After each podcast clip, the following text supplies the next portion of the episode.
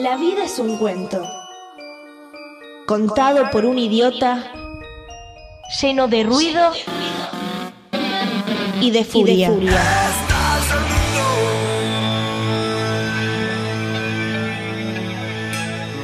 Que no significa nada.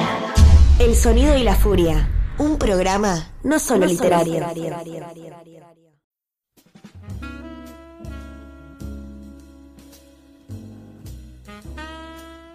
Muy buenas noches, sean bienvenidos y bienvenidas al Sonido y la Furia. En este caso estamos arrancando, jugando totalmente de visitante con Luis Alexis Leiva. No estamos en nuestro estudio Caco Delfia, sino que hemos venido para los pagos del norte. No tan al norte, pero al norte al fin. Estamos en la zona de San Isidro, jugando totalmente de visitante en Notampuán.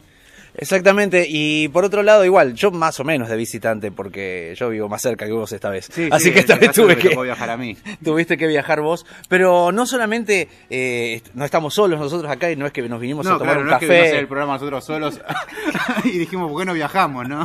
claro, claro. Todo haciendo radio, no tiene sentido. no tenía ningún sentido. Estamos acá eh, porque juntamos gente, es así, nos venimos Sí. para acá, nos gustó tanto el lugar que entonces dijimos, bueno, vamos a juntar a dos escritoras por lo menos para que podamos charlar bien eh, en un lugar lindo y tenerlas más cerca. Y con los pajaritos a nuestro alrededor, como pueden escuchar. Mira, qué hermoso. Las catas son esas, el cata le Sí, dicen en estamos en un programa bucólico. Claro, tal cual. Estamos con Macarena Moraña y Débora Mundani. Acá las dos juntas, las juntamos a las dos, hicimos como un crossover eh, para que, bueno, podamos hablar de libros, de literatura, de todo lo que, de, Y de todo lo que nos atañe. Y de pájaros también. ¿Cómo están? Buenas noches. Buenas Hola. noches decimos porque la literatura sucede de noche generalmente. Buenas noches. O no, por ahí nos dicen que escriben de día y cambia totalmente todo. No, no, pero- muy buenas noches. Estamos de acuerdo con el concepto de noche. Y no es muy difícil juntarnos, ¿eh? No. Estamos bastante claros. Yo no quiero quitarles mérito, pero nos Claro. juntamos habitualmente. Ah, bueno, muy bien. No, entonces con nosotros es que nos Eh, sí, lo difícil sí, de juntarse. sí. Bueno, estamos, mira, tenemos dos ediciones nosotros Claro, diferentes. tenemos dos ediciones diferentes No del mismo sé, libro, pero de- bueno. Estamos hablando, en este caso, de La enamorada del muro que salió este año, hace muy poco, muy poquito por eh, Indómita Luz, Macarena. Eh, y bueno, que, nada, quedamos, nos encantó. Primero vamos a arrancar por acá. Eh, nos encantaron los cuentos, eh, quedamos como muy impactados en, en los personajes, en, en el nivel de, de complejidad y realidad que tienen cada uno. Y bueno, quisiéramos que nos cuentes un poquito cómo fue la, la construcción del libro, cómo lo fuiste armando, cómo fuiste juntando esos, esos textos. Bueno, a mí el género cuento me encanta. Eh, me gusta mucho y me cuesta mucho. Eh, me cuesta un montón escribir cuentos porque no, no tengo demasiada capacidad de síntesis, creo, y, y me No se notó. No, no, pero digo, es un laburo, ¿viste? Claro. Lo tengo que, que generar.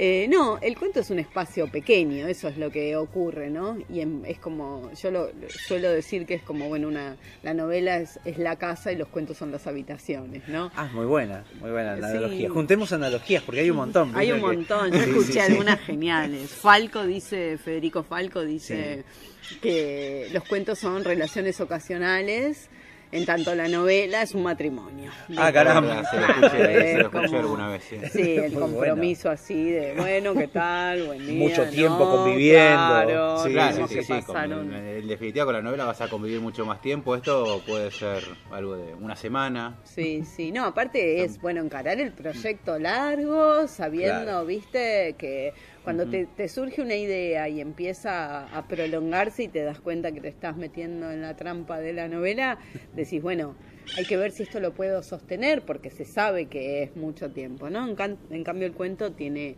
eh, esa dentro de la complejidad esa facilidad de decir, bueno, de este puedo entrar y salir como... Pero tiene más intensidad en ese punto. ¿no? Sí, sí, eh, tiene, tenés menos tiempo para provocar un efecto, me parece. Ah, bien, ¿no? bien, claro. Eh, bueno, y en ese sentido, cada tanto me mando un cuento. Eh, a lo largo del tiempo me pasa que, que alguna idea que, que me viene por ahí. Normalmente estoy con proyectos eh, conyugales. sí, eh, estoy con, con novelas y el cuento es como el permiso de salirse un poco de, de la Claro. novela. Es la una infidelidad aventura, ocasional, digamos. sí, la aventura literaria.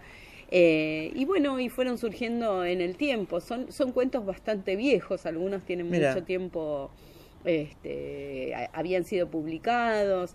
Y en realidad para mí fue una sorpresa tener tantos cuentos para, para un libro terminado. Bueno, hablando de conyugales y de relaciones, en realidad los cuentos también van mucho por ese lado. Sí, sobre los quiebres, sobre las reacciones, los vínculos, esa parte por ahí que muchos te dirían, no, o lo que te aconseja cualquier amigo, ¿no? Si cortaste con él, bueno, déjalo, olvídate, y no, es un problema. Claro, Y ahí claro. se ven distintas reacciones, Sí, sí, hay algunas mucha, muy bien muy bien narradas. hay mucha separación, ¿viste? Hay uno de una mujer alcohólica que me encantó. Ese a mí también me volvió loco. Ese, Y no, Ese fue increíble. Sí, sí, sí. Sí, Sí. sí, ella tirada en el suelo, desnuda, borracha, una cosa increíble. Sí, sí, las mujeres también tomamos. Sí, sí, sí, sí. Sí, sí. Sí, sí, no, tremendo. Yo tenía una tía alcohólica, eh, bueno, una mujer grande, como gente de campo, pasaba mucho eso, ¿no? Y a veces, y, y era como muy oculto el tema, Sí. ¿no? El tema es, es, eh, el de la mujer alcohólica es muy, es como muy oculto. Sí, de sí, hago el chiste, pero porque, bueno, viste, eh, de hecho estamos como más habituados a adjudicarles algunas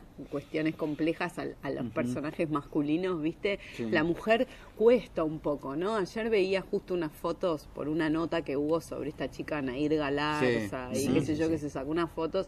Más allá de que sí, está cumpliendo su condena y asesinó y todo, sí, el nivel de misoginia de la nota era Ah, algo, no, pero sí, sí, que sí, casi, casi que me daban ganas de salir a defenderla, ¿viste? A decir, bueno, te está cumpliendo su Y se condena, convirtió ¿no? en un personaje ella. o sea, Sí, como, sí, pero digo, me parece que justamente ni hablar. Vende me parece, sí, pero si- porque es mujer, Claro. eso te quería decir, ¿no? Claro. Es como vos no, nadie le llamaría la atención que un, un femicida se saque obvio. en la cara, ¿viste? Nadie diría, a ver qué favor hizo este tipo, Sí.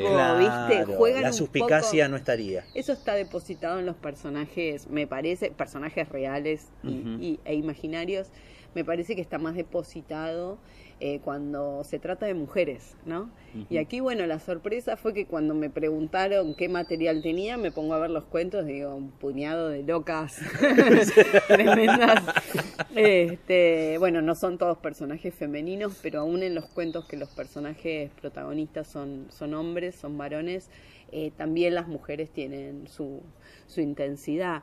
Sí, Eh, aparte son fundamentales en el punto. Hay, hay como una constante, ¿no? Eh, De mujer, mujer, hombre constante ahí entre el juego entre los dos y los diferentes roles también. Sí. Que me pareció muy, muy interesante. Sí. mm, Roles, roles digamos, el, el rol como estereotipo y a la vez el rol que en realidad se tiene. Sí. Digamos, como el contraste con la realidad o con lo que más, más sucede. Sí, sí, me gusta combatir un poco, y en los cuentos me parece que, que lo intento, eh, combatir un poco la convención, ¿viste? Lo, lo establecido, qué sé yo. En Navidad tenemos que ser buenos y pasarla bien, porque en Navidad tenemos que ser buenos. y- Solo en ¿no? Navidad. Como, sí. Claro, claro. Eh, y en ese sentido también, viste esa frase espantosa de detrás de todo gran hombre, qué sé yo. Uf. bueno, detrás de toda mujer Sí, sí. también hay hombres, detrás de, digo, detrás de cada uno de nosotros hay montones de personas, ¿no? Contenemos claro. mucha gente. Claro. Y, con sus complejidades sentido- además. Claro. Claro, porque no, no es que todos, o sea, tampoco hay una moralidad atrás de los cuentos y eso me pareció genial Sí. también. Gracias. No es que quiero enseñar algo con el cuento o quiero, no sé, no hay una, no hay una moralina atrás del cuento para No. sacar el estereotipo, sino que es una realidad lo que sucede y la complejidad de cada uno. Es que no me gusta mucho la literatura que, que baja línea, ¿viste? Claro, que, claro, sí. que te dice un poco, que te conduce lo que tenés que sentir. Porque aparte o- sería predecible de alguna manera. Además, ni siquiera esperando. yo sé qué siento por ellas. Por momentos, Claro, sí. depende del momento en el que las leo también, o, o también en el momento que las escribí. No es que las amo o No, claro, las sí. detesto. Claro. Yo uso una expresión que, que me parece que, que no sé, que está buena para escribir, por lo menos a mí me sirve, que es que a los personajes hay que perdonarlos. ¿Viste? Bien. Pero no en el sentido del perdón religioso, Sí, sí, ¿no? sí, sí. Sino que hay que ser piadoso. Digo, eh, esto de que uno, no sé, se entera de una determinada cosa. Este tipo robó, qué sé yo, bueno, a ver qué hay detrás de este tipo, qué posibilidades tuvo, cuál es su historia, qué sé yo, más allá que el tipo robó.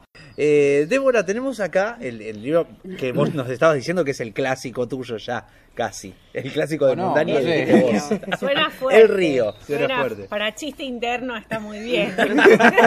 Claro, suena pretencioso, ¿no? Como, este es mi clásico. Pero. Eh, sí, editado por el corregidor eh, el año pasado, si no, me equivoco, 2000, fue. bueno, 2015 ganaste 2015. premio.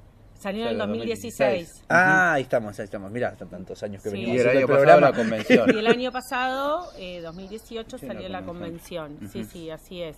Eh, no, lo digo medio en chiste y medio en serio porque creo que, que por la temática y porque se puede reconocer dentro de una tradición literaria Claro. y porque casi contemporáneo al río salieron publicados otros libros sobre el río incluso el Paraná o el Delta No, sí. concretamente, eh, me parece que eso también favoreció a que el río se instalara eh, Sí, es que hay una más literatura- afectivamente que, Sí. que tal vez otros. Ahí, ¿no? bueno, sí, este, me viene primero el, de, el libro de Mariana Sonego, por ejemplo, que también eh, transcurre a orilla de un río, pero también se circunscribe, qué sé yo, a lo que fue hizo Saer. De hecho, el prólogo es de, de Conti, grandes na- eh, narradores de ríos. Sí. Y bueno, el, el epígrafe. Claro, sí, es verdad. La, Ojalá tuviéramos prólogo. prólogo, con- perdón, sí, sí.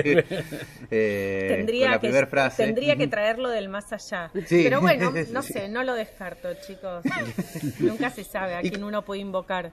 Y contanos un poco, porque habíamos hablado con vos antes Sí. por teléfono, sí, pero digamos, refresquemos un poquito eso ya que te tenemos acá, en ese sentido. ¿Cómo no? Habíamos Eh, hablado de Philip Roth alguna vez por teléfono. Es verdad. Sí. Incluso, Sí. claro. Había muerto Philip Roth, que Sí. no sabía, o sea, no me hubiera imaginado, por ejemplo, habiendo leído que tenía, que lo habías leído tanto a él.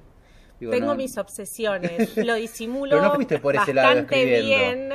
Ujú. Este, bueno, no necesariamente sé. uno puede escribir como los que más admira. Claro, claro. Eh, Philip Roth entra en, entre los autores que realmente me producen como, como una gran admiración.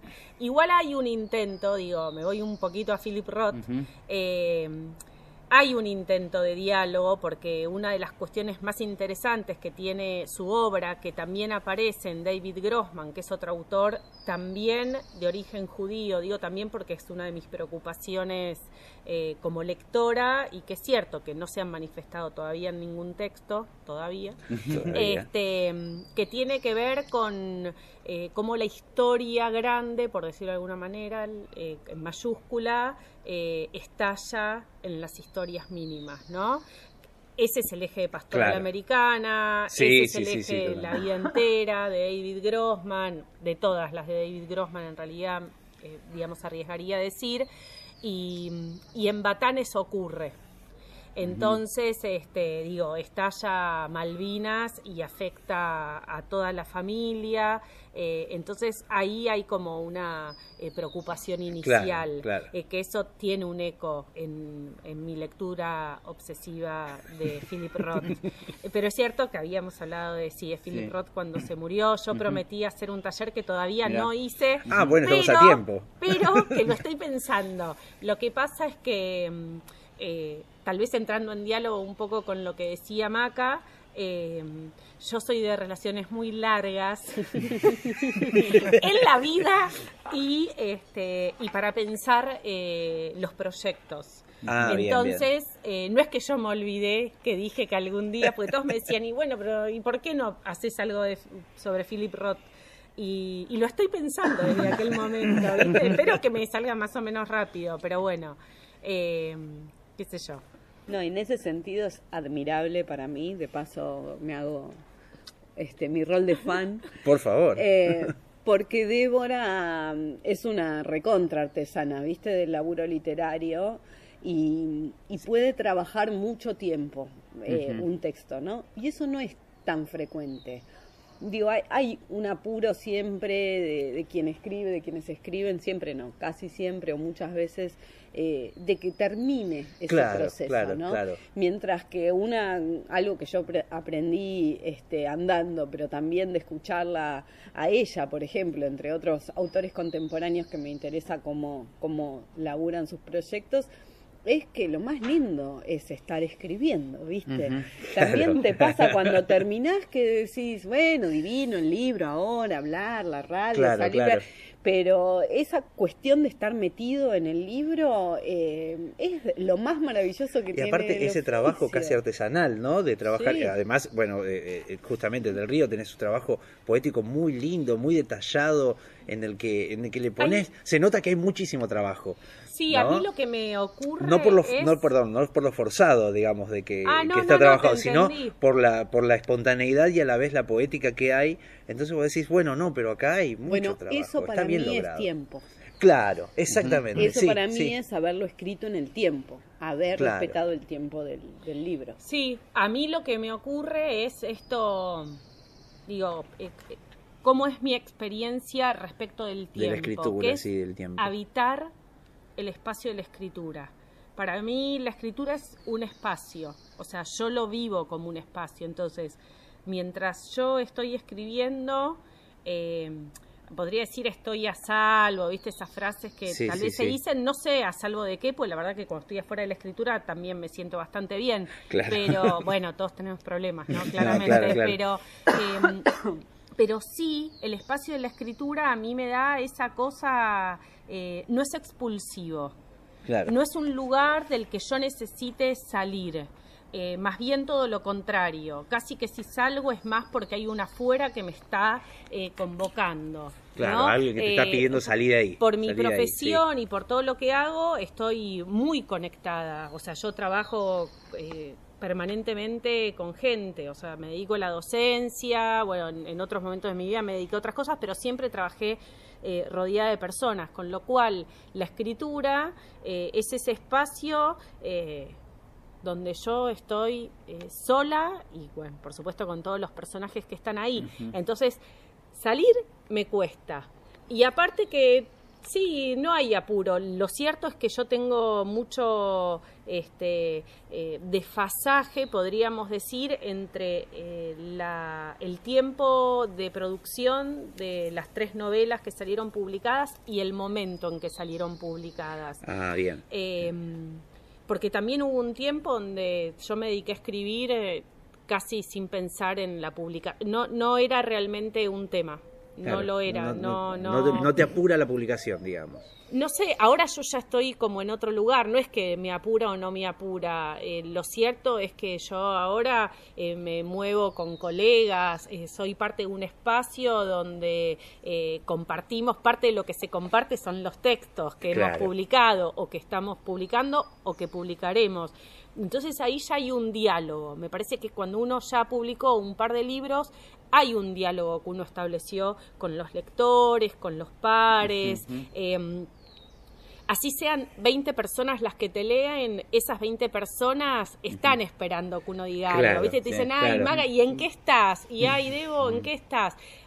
Eh, eh, me parece que ahí uno ya tiene como otro tipo de vínculo. Mi primera etapa, que fue de escritura plena, la verdad que yo no había establecido un vínculo con él afuera. Era como, como plena escritura, no participaba en ningún tipo de circuito literario, no iba a lecturas, no lo digo con orgullo, eh, lo digo como que era... mer- la escritura estaba como a- al margen De lo eso, literario. claro. Eh, sí, por supuesto, eh, siempre fui muy lectora, participaba en un taller literario eh, donde se trabajaba intensamente, tal vez lo que tenía ese taller en particular, que es el taller de Guillermo Sacomano, es que era un Ajá. taller de trabajo, era como estar en un taller mecánico de libros, ¿viste? Era una cosa Claro. que era, trabajabas, trabajabas, trabajabas. Taller, bien Era con la palabra taller. Sí, no, pero Aparte, bueno, Saco vos- siempre decía, ¿no? Dice, el Nobel de este año ya está, ya, ya está adjudicado, así que a trabajar, como diciendo, Bien. que acá tenga fantasías de lo que sea. No lo ganó Borges, así que No. tranquilo, muchachos. Eh, pero bueno, sí, sí. Eh, es un, es Me un lindo espacio. exigente a Sacomano, ¿no? Haber leído. Sí, muy exigente. Muy exigente. A mí, por mi personalidad, eh, yo estudié muchas cosas, Ujú. hice así como mucha carrera en la facultad, posgrado y claro, todo eso, claro. y al día de hoy puedo decir que mi maestro de todo lo que he estudiado es él. Eh, porque no solamente, digo, la técnica literaria es lo de menos, para mí es también una manera de plantarse frente al texto propio, frente al texto de otros, em, eh, cómo nos tomamos la literatura. Eh, yo creo que también eso de que, por un lado, mi, mi, mi búsqueda de escritura, mi búsqueda literaria estuvo como por fuera de los circuitos eh, eh, de lectura, ¿no? de los ciclos de lectura o de la cuestión más social, era porque la, la experiencia que yo tenía era de trabajo, trabajo, trabajo. O sea, yo trabajaba, además de trabajo, digo, yo trabajaba todo el día en una empresa, en un banco que quedaba muy cerca del taller, trabajaba todo el día, daba clases en la facultad y además hacía el taller y escribía. O sea, Claro, estabas.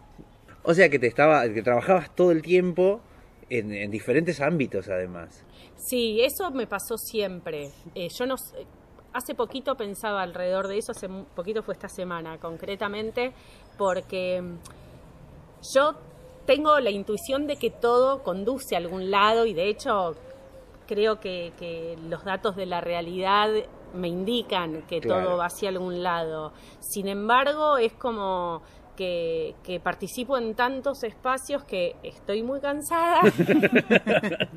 estoy muy cansada y a veces eh, tengo la fantasía que, que no sé si estoy poniendo toda la energía en el momento y en el lugar, por ejemplo, eh, este segundo, mi vida es medio cuatrimestral, este segundo cuatrimestre eh, casi no estoy escribiendo, pero claro, yo pienso y digo, terminé un libro, escribí un libro para una editorial de afuera, es mentira que no estoy escribiendo, Claro, recontra claro, claro. escribí, pero bueno, también está como, eh, pa- para mí es tan importante ese tiempo de la escritura que cuando no estoy escribiendo se nota mucho. Claro. En el ánimo, ¿viste? Es En los seres que me rodean. sí, Bueno, sí. decía que, que yo escuché a Piglia que decía de Kafka que para Kafka todo el tiempo él siempre leía poco y escribía poco. Sí, Claro. es que es verdad. Decía, siempre al que sí. escribe mucho y al que lee mucho, le parece que siempre es poco. Bueno, Siempre yo es me, poco lo que me- está haciendo. viste, uno hablar eh, como orgulloso de uno mismo parece que está mal, ¿no?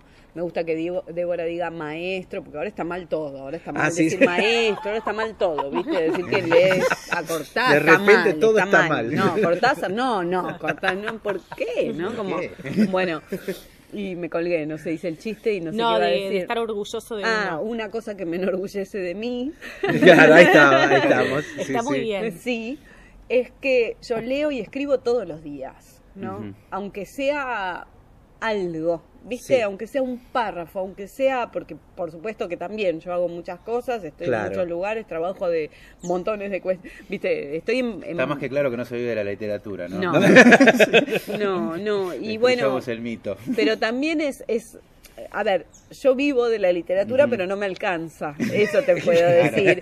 Pero aún así sigo, eh, he decidido también, eso fue una decisión de la que también me enorgullezco, de decir, bueno, yo quiero que por lo menos todo lo que hago esté relacionado con libros. Claro, claro. Porque no encuentro más amor en ninguna otra instancia del mundo. Es que hay, hay mucho que sucede hoy con, con los, con, con los escritores y escritoras de nuestro país, es eso también. Creo que algo parecido lo escuché decir a Martín Cohen incluso, esto que todo lo que, dice, si bien no se vive de la escritura per se, sino de todo lo que se, Sí, que la- todo lo de alrededor ver, hay una tiene que ver con... de la escritura, Claro. tal cual, y, y, y es importante que si es lo que más nos gusta, intentemos que Claro. todo confluya hacia ahí.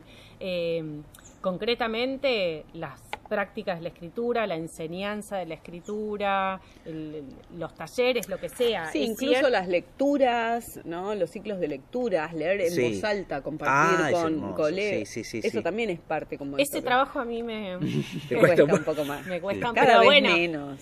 Sí, me cuesta Estás menos. mucho mejor. Estoy- me conoce. Lo he, lo, lo, lo, lo he podido llevar a la práctica, este, pero mm, me gusta y al mismo tiempo también lo que me pasa, y especialmente con los ciclos de lectura, es que me produce algo de... mm, eh, hay un punto que la lectura, para mí, eh, no, no digo que sea individual, porque de hecho yo eh, soy docente de literatura y para mí la literatura es un acto colectivo, pero los ciclos de lectura sucede que tal vez a la primera o el primero lo escuchan, al segundo Sí, un poquito y al quinto que lee es como Te y yo creo que lo mejor de los ciclos de lectura no es el que lee, son los que se encuentran. Para mí Es que es eso, sí, pasa más, supongo que por lo menos en el caso no, mío y también. como digo. una, yo creo que para los que hemos ido a leer y podremos volver a ir, y también para los que vamos a escuchar, me parece que, que lo que ocurre es como mm, cuando uno va a un lindo bar a escuchar a un grupo de jazz o a un Claro. cantautor o lo que sea, y es, lo estás escuchando y al mismo tiempo no lo estás escuchando, que yo creo que lo que es lo que se filtra, es lo que sedimenta lo que quedó de ese, de ese, de esa noche, sea ciclo Claro. de lectura o de música o de lo que fuese. Eh, a mí me, me ocurre que cuando voy a recitales, este, me gusta ir a escuchar música, cada vez que puedo lo hago. eh, yo cierro los ojos, me fui, o sea que la verdad Claro. si después tuve una buena apuesta, ¿viste? Y te dicen, ¿y la apuesta? ¿Qué sé yo? La apuesta es lo que a mí Sí, yo me ya pasó. aposté en el bingo hace un rato. Claro. em, pero sí, es Sí. cierto que, que bueno, que, que volviendo, la periferia de la escritura tiene como eh, muchísimas cosas y que, y que también a veces tiene como, eh, digamos, hay tanto para hacer y hay tanto eh, de convocatorias y de espacios compartidos y demás, que realmente el tiempo de escritura Sí. es bajo. Por otra parte, yo creo personalmente que si uno no sale al mundo, Sí, sea sí. desde el supermercado chino a los ciclos de lectura, yendo a algo bien cotidiano, a algo supuestamente del palo, eh, uno no podría escribir, porque uno escribe eh, justamente cuando está afuera, volviendo a este espacio del que yo hablaba. O sea, yo puedo entrar, yo puedo habitar el espacio eh, de escritura porque claramente hay una afuera. Si yo viviese Claro. en ese espacio de pura escritura, creo que ni yo me soportaría. No, los primeros días serían divinos y, Sí, sí, y- sí. y- y tendría todo el tiempo para mí y, y sería feliz creyendo que al fin llegó el momento que voy a poder dedicarme solo a escribir. Y después sé que, que- que no escribiría, que, que me, Claro. que- que me- me la pasaría leyendo. La, la administración del tiempo libre, sí, sí. Sí, sí, hay- ya un- empezar levantándote más tarde, o sea, ya cambia totalmente todo. Sabes que hay un el- en el ciclo justamente de, de Los Fantásticos que hace Sí, Gilda Manso, sí. eh, tiene el momento más lindo, no solamente uno va y escucha, y los, porque como es Cuando- chiquito el lugar, estás ahí, ¿cuándo te vas a comer después? Claro, Se van todos a comer. Y, y en esas cha- y en esa juntada también está bueno porque se habla de literatura Claro. constantemente y se, recomiendan cosas y uno habla y se contacta con otros y a pesar de que por ahí estamos hablando pavadas y está- es muy divertido, también se van filtrando cosas y de ahí está sucediendo Sí, la literatura. totalmente. ¿no? En, en ese, en ese compartir más allá de la lectura o del evento en sí O, o a partir de. o a partir de, como claro. excusa, ¿viste? Claro, nos juntamos acá. Bueno, bien, venimos, venimos todos acá Sí. y de ahí Igual es a- cierto eh, lo que dice Debbie de, de habitar estos lugares y de salir Claro. y qué sé yo. También en un momento te empieza a pasar que estás trabajando y sobre todo dado que es trabajo no remunerado en, en casi y sí es es importante eso porque Sí, participas de ciclos Claro, vas bueno, a radios lees para eh, viste participas de una antología eh, te publican en una revista te hacen una entrevista te invitan a una feria a las ferias también no Claro, las ferias de libros, claro, viste vamos otra. a ferias yo ahora me voy a Montevideo ponele son días que vos no trabajás por ahí no perdés no ganás pero no trabajás en, en las cuestiones que sí te dan dinero entonces digo hay un montón de tiempo dedicado Claro, claro. a esto que no sé, que yo espero que en algún momento empiece a tener un, un rédito, pero por una cuestión lógica, que es que no solo te, te corres un poco de el acto de escribir puro, ¿no? En sí mismo, sino que además te, te ocupa un montón de espacio de, de la vida, que es divino y está buenísimo compartir y está buenísimo este, todo lo que ocurre, ir a comer, luego seguir hablando de Claro. libros, conocer escritores, etcétera. Yo me quedo de las lecturas casi siempre más feliz por la conversación que tuve con tal o cual obvio. que Claro, claro. pero eh, te corre un poco del, del, del hecho de escribir en sí mismo, ¿viste?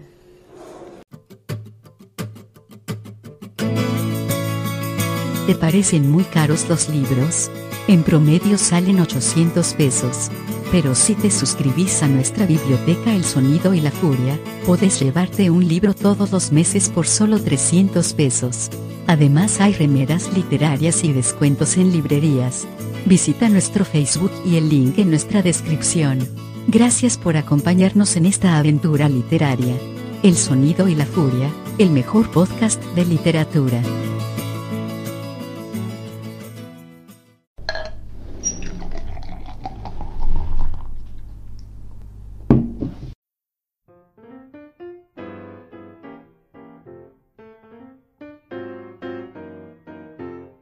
Bien, y hablando de, los escritores como, eh, digamos, en su, en su forma de trabajadores, digamos, en, ese sentido, eh, se están organizando muchas, eh, se están haciendo varias organizaciones eh, de escritores y juntas para poder plantear mejores leyes y mejores tratamientos sobre el escritor como trabajador. Sabíamos que vos estabas muy metida en el tema, Débora, ¿quisieras contar un poco sobre el tema? Bueno, soy parte de uno de esos colectivos de la Unión de Escritoras y Escritores, eh, cuyo, digamos, eh, nuestra identidad, efectivamente, como vos lo planteás, es este, pensarnos como trabajadores.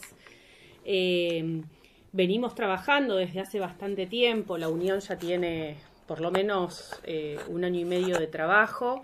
Está organizada en distintas comisiones, una de ellas es la Comisión de Políticas Públicas, eh, y desde esa comisión, integro esa comisión junto con otros compañeros y compañeras, eh, estuvimos participando en el debate eh, planteado este, en la Cámara de Diputados, un proyecto de ley que propuso Daniel Filmus, que es la creación del Instituto Nacional del Libro. Eh, nosotros trabajamos sobre el proyecto de ley, lo leímos, nos juntamos con Filmus, nos juntamos este, con Alejandro Dujovne, que participó en la escritura del proyecto. Este, fue muy interesante, pues la verdad que nosotros estamos acompañando esta, la sanción de esta ley, eh, pedimos, sí, este, hicimos varias observaciones, muchas fueron tenidas en cuenta, sobre todo incluir en el proyecto de ley este, la instancia de creación, porque había dentro de lo que es la cadena del libro, Sí. este, la instancia de creación, que es la que nos compete a nosotros eh, los escritores, estaba omitida. La que más tiempo lleva, además. Sí, y en realidad es la que sin escritores eh, no hay libros. Claro, básicamente. Básicamente. Sí, sí, sí, tal cual. Entonces, este, bueno, el tema es que a partir de, de este espacio de la Unión de Escritores también, este, bueno, fueron surgiendo distintos tipos de intervenciones. El proyecto de ley sigue en discusión. eh, si bien se debatió en Cámara de Diputados, este, Daniel Filmus está haciendo un recorrido por distintas regiones del país. Son muchos los escritores eh, y escritoras que desde sus propios colectivos están acompañando una revisión del proyecto de ley. Si bien todos la apoyamos, eh, la apoyamos eh, también haciendo consideraciones que puedan enriquecer Claro. el cuerpo de la ley. Este, también hay otro colectivo que se llama Trabajadores de la Palabra. Es un colectivo del que también formo parte, pero es un colectivo que tal vez no tiene esta sistematicidad que tiene la Unión eh, de Escritoras y Escritores, porque surgió a la luz de la crisis en el sector cultural, producto de la política eh, macrista.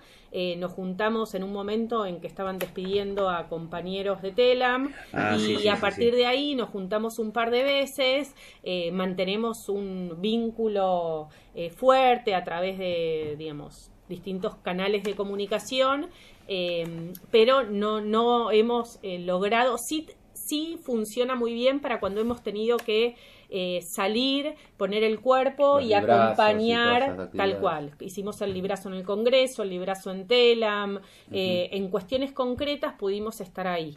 Y ahora eh, estamos en asamblea, eh, nos juntamos hace un par de semanas cuando surgió de, esta, de este encuentro con muchas compañeras y compañeros escritores, eh, poetas y también eh, compañeros de distintos de distintas regiones del país que hemos escrito esta carta al presidente eh, pidiéndole el compromiso eh, en la restitución del Ministerio de Cultura, en pensar, eh, apoyar la creación del Instituto del Libro, eh, digamos, eh, asegurarnos eh, que van a retomar el programa nacional de lectura, eh, que se va a refinanciar a Conavip y a todas las bibliotecas del país porque estuvieron definanciadas durante estos cuatro años.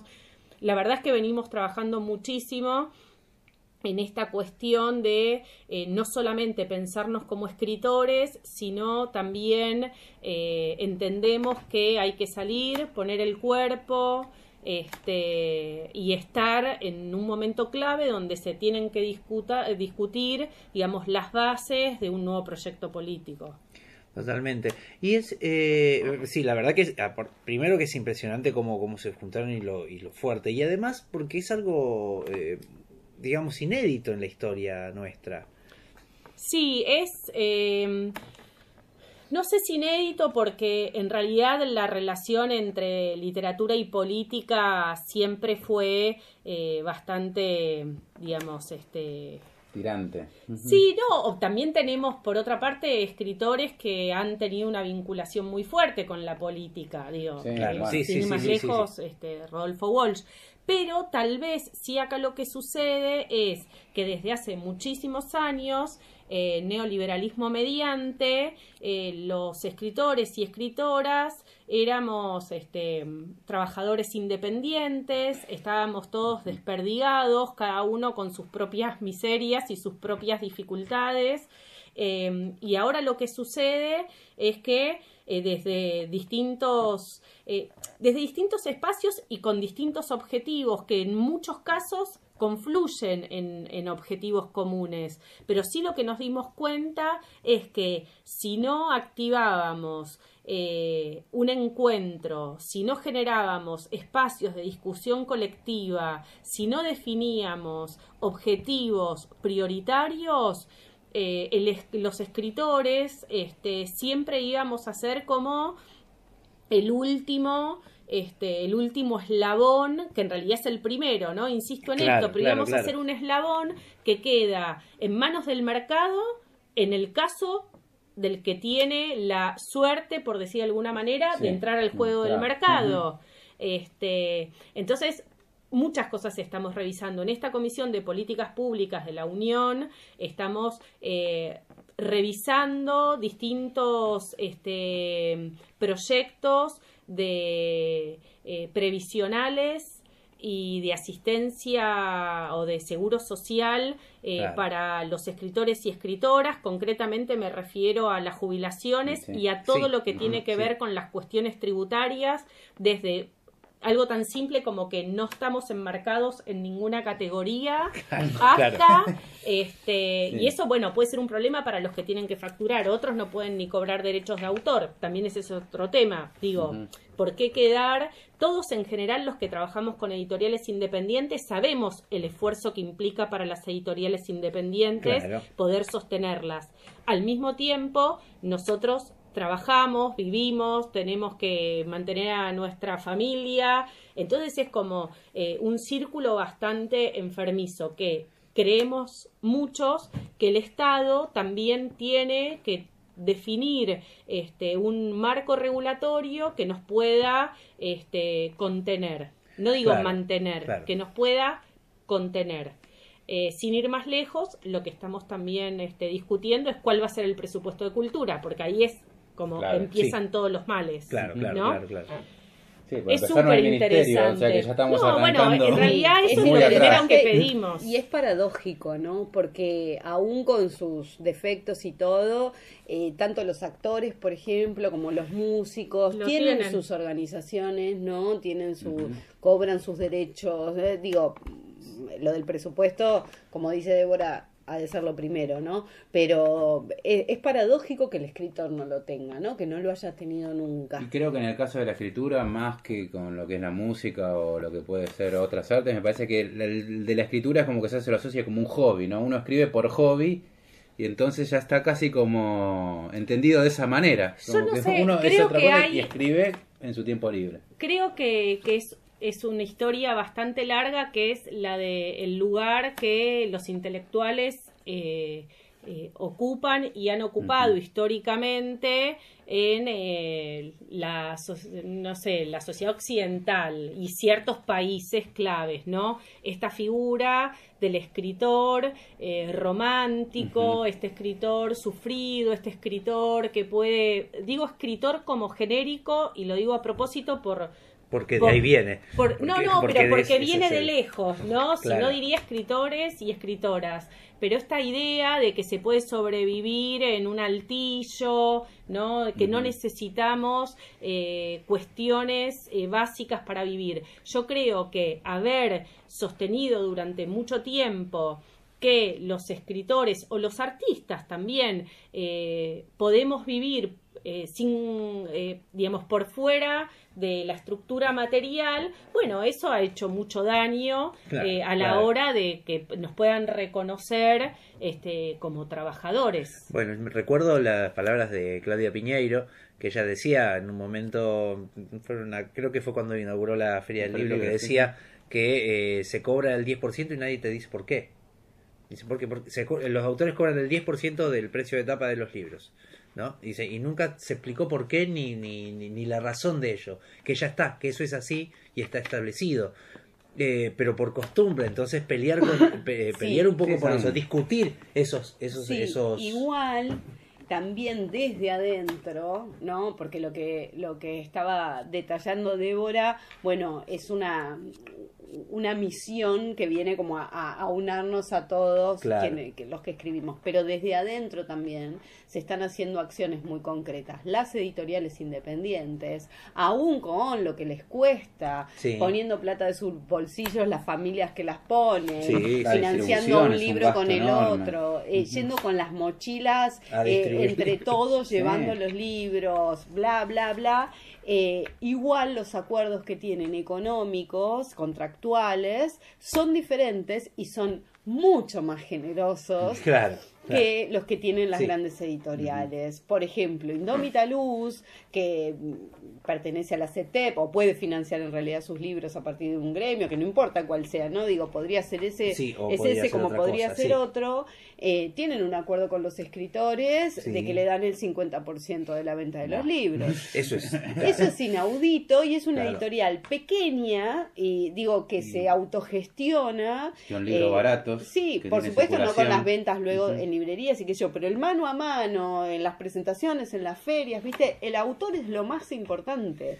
Digo, eso es lo que empiezas a ver que empezó Es a que cambiar. todo nace a partir del autor, digo, toda la, rueda no giraría si nadie Que empieza a reconocimiento digo. de eso es, es, es, es importantísimo. Sí, además que que en este caso particular es un espacio que reivindica en todas sus eh, dimensiones al trabajador. Claro. Entonces, eh, eh, eh, es lógico, es consecuente a la hora de pensar una relación con sus escritores o con sus autores, Considerar los los trabajadores. considera Pero como por trabajadores. supuesto, por ejemplo, Alto Pogo, que es otra editorial eh, que conozco porque saqué Sí, Los. Escarabajos, sí, eh, pertenece a una agrupación llamada La COP, donde hay muchas editoriales eh, preciosas, divinas, Sí, con, sí, unos, sí, con unos proyectos increíbles, Conejos, Paisanita, bueno, montones, este, eh, editoriales de poesía que no son rentables, etcétera. Bueno, son eh, proyectos que no sé cuáles son los acuerdos mano a mano y lo que digo del 50%, viste, no es tan así, No, pero quiero no, decir, no. es, es, eh, son acuerdos más generosos o más Claro. justos en relación a los autores. Aun cuando no hay ganancia, Claro. digo, porque no es que te llevas tu plata, que no, porque ¿qué plata te llevas? Claro, Escribiste es- durante años un libro, no sé si esa plata paga el tiempo que claramente claro. En el medio hay un 50% de inflación por pero, lo general. exacto. pero por eso mismo, porque al menos que uno eh, sea alguno de los cinco escritores Sí. eh, nacionales que puede vivir de la literatura y de los alrededores de la literatura, ninguno de nosotros y de nosotras vive de los derechos de autor. Justamente por eso tienen que existir políticas públicas nacionales que defiendan y que aseguren en el tiempo la tarea de los escritores y las escritoras porque lo priorizan, porque una de nuestras banderas es la cultura nacional, porque cuando uno va afuera, la literatura nacional siempre es reconocida, porque Claro. no importa que digan a los tres escritores más conocidos, pero los que han tenido la suerte de viajar saben que cuando uno dice Argentina son Maradona, Messi, Borges, Cortázar y algunos más. Entonces, hay una identidad eh, literaria este, en nuestro país. Ahora, Claro. eso no se hace de la nada. Si No, realmente claro. hay una decisión política de, eh, digamos, defender y asegurar la construcción de ciudadanía, la, la discusión eh, y la, digamos, fomentar la capacidad de que todas y todos puedan tomar la palabra. Digo, eso solamente, no digo solamente, pero eso te lo da un buen programa nacional de lectura. Sí, y a Y fomentar después- además la venta de los libros. Sea, los Bueno, precios pero- hoy que se manejan en los libros, o sea, más incluso en los nacionales. Bueno, por eso, por eso hablar de porcentajes por ahí fue este no del todo atinado porque pareciera que, pero los libros de estas editoriales independientes también la Son particularidad que tienen es que son baratos, Ah, sí. que no son privativos. Pero digo, tiene que haber una, una política de decir, un, un saquémosle el IVA, por ejemplo, a los libros. ni siquiera Como tiene para que decir, ser vamos a empezar a hacer circular un poco. Sí, pero además son autores locales. La paradoja es, suponte, publicás en una, no vamos Sí. a dar nombres, en una editorial grande, no son tantas, así que Sí, en sí, una de las Uno dos. publicás ahí, vos vivís acá, digo, eh, Claro. y, el, y el valor sigue siendo un valor de mercado que no es acorde a la moneda nacional. Entonces digo, es como un delirio, ¿no? Eh, yo eh, tomo, tomo también taller, hablo con amigos que publican en editoriales grandes, escritores que, que están publicando que te dicen, me avergüenza que mi libro salga a 900 pesos. Claro, Por ejemplo, claro. como, Sí. ¿cómo le digo a mi familia que ven, que compren mi libro que a 900 mangos, a 1200 mangos? Es como Sí, el claro. libro del nene, viste, es como, es un, es un delirio también desde lo personal, ¿no? Entonces, también el proyecto de estas editoriales no es hacerle ganar dinero al autor, pero sí contemplarlo dentro de, De- del de- del todo y que el libro, justamente la enamorada del muro, y lo digo porque es uno, otro de los, de los orgullos que, que me probé ser parte de Indómita Luz, es que sale 300 pesos. No, sí, eso bueno, eso es Claro. imposible, digo. bueno, ¿no? sí, No, pero, es una decisión política. Claro, obviamente, mira, sí, y, sí. En, y en menos de tres meses, los 300 libros que salieron se fueron. Digo, ¿qué viene primero y qué viene después? No hay más libros. Mañana Y había arrancado en 150 pesos, digo. Claro, era una cosa que, había vos decías, bueno. Y Domita Luz arrancó con y aparte con un precioso. catálogo increíble. que- Impresionante, con unos autores impresionantes. Pero digo, ¿qué pasa también? ¿Qué pasó? Y lo veo con el de Héctor Prahim, lo veo con Sí. el de Guadalupe Faraj, lo veo con, con libros que, que realmente son de calidad, ¿viste? sí, sí. Y, y ¿qué Es que- pasa? Se agotan. es que está la sucediendo gente eso. los lee, llegamos a los lectores. No Sí, es esa la, la, visión. la las ediciones independientes, incluso el corregidor, está trayendo muchos autores que acá no llegaban por ninguna razón. Y claro, porque Vamos también son autores que no son redituables para las grandes porque de golpe una tirada de 700 novelas no les mueve el amperímetro. Y para otras editoriales más chicas dicen, venga. Claro, pero eh, tiene un catálogo, por ejemplo, el corregidor tiene un catálogo de, de- Ah, de bueno, literatura sí. brasilera muy impresionante. Sí. Muy impresionante, porque decís. ¿qué, qué es, qué es esto? Decís, ¿de dónde salió todo esto? Sí, los libros Y solamente de ella los. No, y vos la del Caribe. La de- Caribe, por eso sí, la del Caribe bueno, es una sí. belleza. No, claro. pero autores sí. que, Sí, sí, Lalo, sí, no por sé, yo no los sí. hubiese conocido. Claro, claro. Sí, sí, Digo, nadie, porque no hubiesen Yo llegado. a la Lalo lo conocí ¿no? netamente por ello y me quedé impactado. Claro. Dije, ¿cómo no? Este tipo no lo estoy conociendo recién ahora, digo, pero bueno. Claro. Lo que pasa que, bueno, en este escenario confluyeron muchísimas cosas para que todo saliera mal para la industria editorial. Sí, ¿no? bueno, de hecho, Para También- todos, pero no digo. por eso. Claro, claro, partamos de ahí. por ahí. Y además, y además, digo, todo está mal, pero digo, como que cada, eh, cada estado este, crítico tiene sus particularidades. En el caso de la industria editorial fue la apertura de las Sí. importaciones de una manera, digo, no hubo una política de protección a la literatura nacional, el dol, el papel del, del li- eh, o sea, el precio del papel está dolarizado. Mm, Digo, si cosa algo, sabemos en, en mi versión más radical, digo, así como existió la Junta de Granos hace 60 años atrás, tiene que existir la Junta del Papel. Del papel. Ah, Porque- bueno, pero una política no, no, estatal, yo lo sí, vengo no. así. ¿viste? Sí, sí, Este, bien, sí, Es mi, sí. ala, es, es mi versión más, eh, más radical. Estás muy politizada. Si ¿eh? ahora entienden por qué digo que tengo la energía en muchos lugares. La verdad que Claro. este tema Sí, claro, sí, es sí. el tema que en este momento eh, además tiene que ver con una motivación muy personal, o sea, parte de lo que yo me dedico a estudiar en la universidad es esto, digo, son las políticas públicas, entonces eh, me convoca tanto eh, por, por mi propia formación y mis puntos de interés y lo literario, o sea, eh, como actor. Totalmente. Nosotros, nosotras somos eh, actores de este campo, o sea, del campo literario y tenemos que pensarnos realmente qué, qué va a pasar, porque si no siempre en nuestra vida va a ser ver qué changuitas tenemos o, o dónde ponemos nuestro tiempo de trabajo eh, para poder eh, como sobrevivir. Y hay épocas que se puede sobrevivir mejor que otras, y Sí, hay, sí, hay totalmente, un momento totalmente. donde... eh, Donde no alcanza nada. Donde llega un momento que no alcanza nada. No, bueno, yo tengo dos hijas, mantengo mi casa. eh, una va a una escuela pública, una este, todavía sostenemos ahí arañando una escuela privada. eh, yo, a mí el dinero no me alcanza y me pongo como ejemplo vanidoso, parece, pero realmente hablo con uno, con otro, con otro, con otro y, y no se trata No, de, obviamente, de sí, a no, qué no. te dedicas. No, estamos con la soga al cuello. Entonces, esto de inventarse laburos alrededor de la profesión es como... Sí, Es sí, sí, es casi delirante. sí, es es casi agotador. delirante. Porque ¿no? tampoco uno, no, el- la idea no es eh, no trabajar, ¿eh? Nosotros estuvimos eh, Porque, pero, relevando... pero aparte, porque Alguno no estar- también es trabajar. Sí. No, no, Y ahí obvio. estamos, ¿no? Volvemos está al mismo pero punto, digo, claro. eh, tal cual, pero suponete que yo vuelvo a esta idea, Sí. que, ¿no? Que para mí está bueno también tener alguna otra práctica además de la escritura. Claro. Porque yo creo que estar solo todo el día encerrado escribiendo, para mí, para mí es muy personal esta, esta cuestión. Me parece que también, este, no sé cuánto puede hacer crecer la escritura de uno.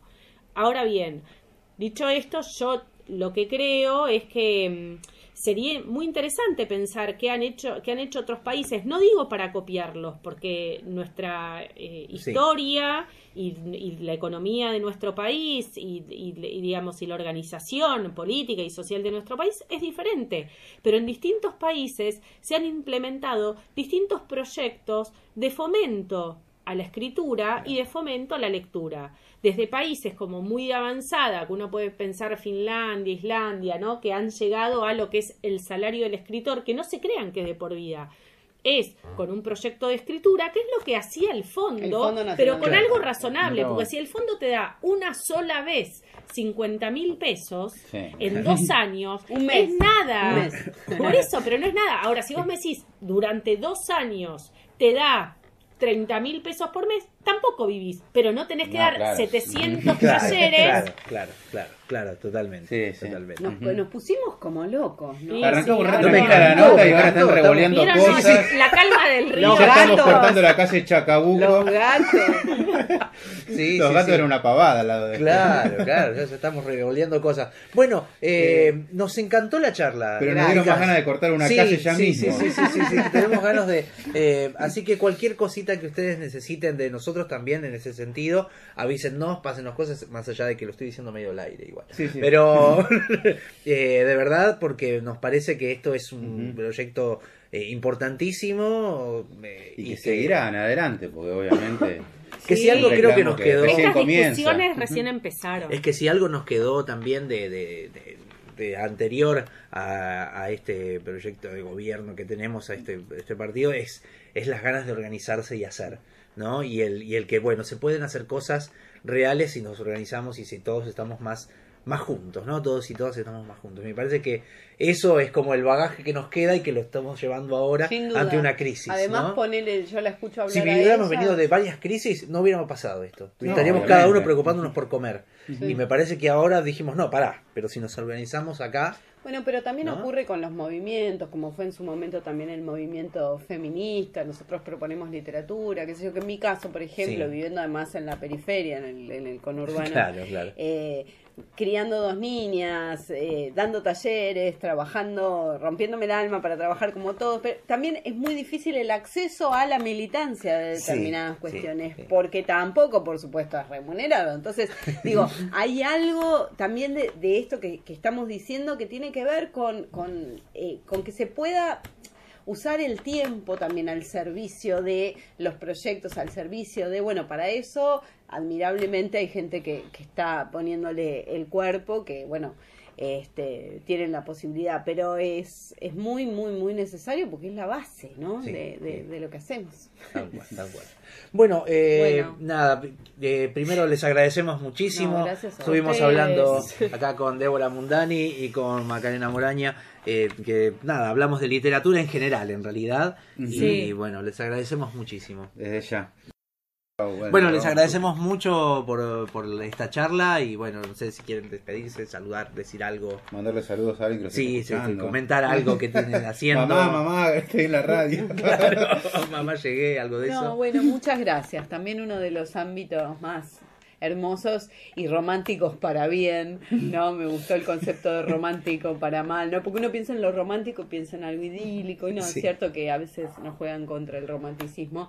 Eh, la radio sigue siendo un lugar para mí maravilloso como medio de expresión. Yo soy muy poco audiovisual en los últimos años, casi cero, y la radio es un, un lugar eh, que me encanta, ¿no? Las voces, eh, eh, me parece un, como una especie de, de romanticismo bien entendido, ¿no? Y también un espacio de, resistencia y de, y de posibilidad de decir estas cosas, así que muchas gracias.